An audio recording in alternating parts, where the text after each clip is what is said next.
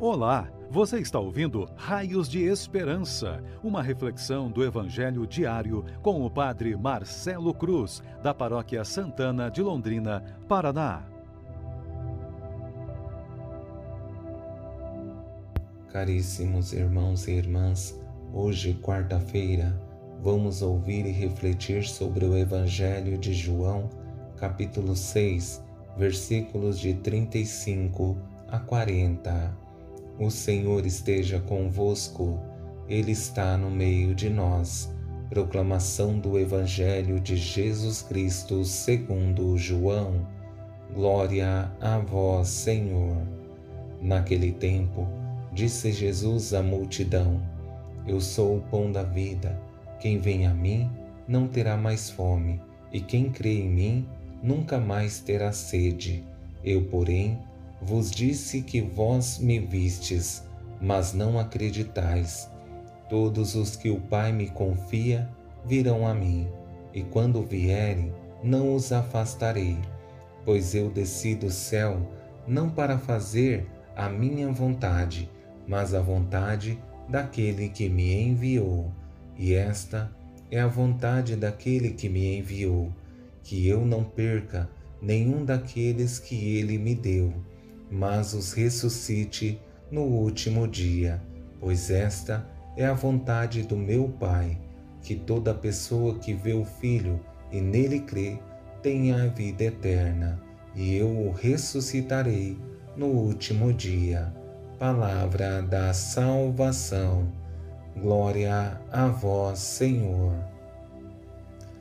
Caríssimos irmãos e irmãs que nos acompanham em nossas redes sociais, Sabemos que o caminho da fé é exigente para aqueles que levam a sério o seu compromisso com Deus e não se deixam seduzir pelas coisas do mundo. E ser cristão nesse mundo é perceber em quem estamos depositando a nossa fé e a nossa confiança. Na experiência desse Evangelho, que é a continuação do discurso de Jesus sobre o pão da vida, como ontem havíamos dito, que seria um processo catequético em que Jesus vai se revelando pouco a pouco, sempre com passos mais consistentes que vai exigindo de nós maturidade na fé e abertura à vontade de Deus. Para a melhor compreensão do Evangelho que ouvimos, quero destacar três frases de Jesus que devem enriquecer nossa caminhada de fé e ser para nós raios de esperança. Na primeira frase, vemos a constatação de Jesus, na segunda, a sua acolhida, na terceira, a missão de Jesus. Nessa primeira frase de Jesus, em que vemos uma das mais duras constatações que deveria doer em cada um de nós, eu, porém, vos disse que vi, vós me vistes, mas não acreditais. A falta de fé é um dos piores males que pode existir no ser humano.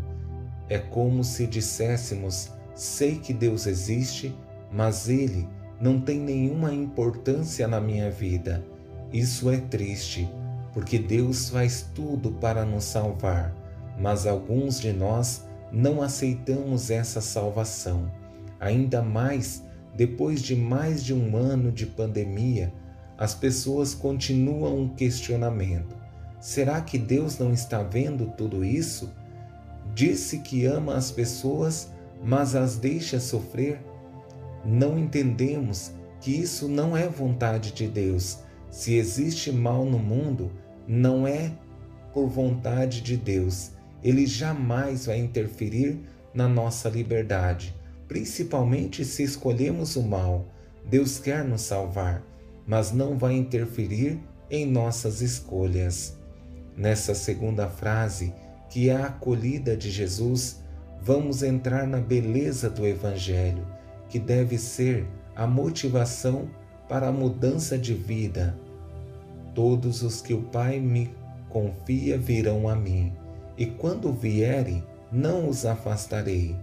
Deus sempre espera que tenhamos a coragem de voltar o nosso coração para Ele. Nunca vai interferir na nossa liberdade, mas se desistirmos dos caminhos errados, certamente Ele nos acolherá e será grande alegria no céu.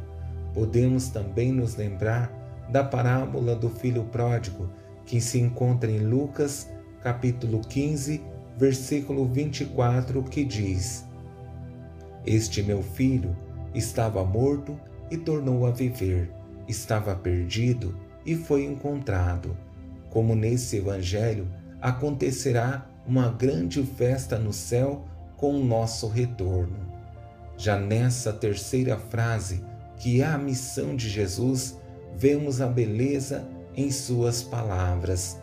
Pois eu desci do céu não para fazer a minha vontade, mas a vontade daquele que me enviou. Abrir mão da própria vontade para cumprir sua missão é a característica mais bela de Jesus, porque sendo Deus, faz a renúncia da sua vontade para que a vontade do Pai prevaleça. Dessa forma, conseguiremos dar sentido ao segundo passo que encontramos nessa frase, e esta é a vontade daquele que me enviou, que eu não perca nenhum daqueles que ele me deu. O cuidado com aqueles que o Pai o confiou é uma das coisas mais belas. Precisamos perceber que isso não é simples, exige muito, porque conhecemos nossa natureza. Muito rápido nos afastamos de Deus e queremos que nossa vontade aconteça, mesmo que não traga nada de bom para a nossa vida. Que Deus nos ajude nesse caminho que estamos percorrendo, em que em momento algum sejamos sinal de contradição para esse mundo, pois somente quando assumimos nossa fé, mostramos esse Deus presente em nós e por maior que seja as nossas angústias em virtude dessa pandemia, o amor de Deus continua a ser derramado sobre nós, para que, motivados pela fé, não corramos o risco de nos perder. Louvado seja nosso Senhor Jesus Cristo, para sempre seja louvado. O Senhor esteja convosco ele está no meio de nós. Abençoe-vos, Deus Todo-Poderoso, Pai, Filho e Espírito Santo. Amém. Você ouviu o Raios de Esperança, uma reflexão do Evangelho diário com o Padre Marcelo Cruz, da Paróquia Santana de Londrina, Paraná. Se esta mensagem lhe fez bem hoje, compartilhe com seus amigos.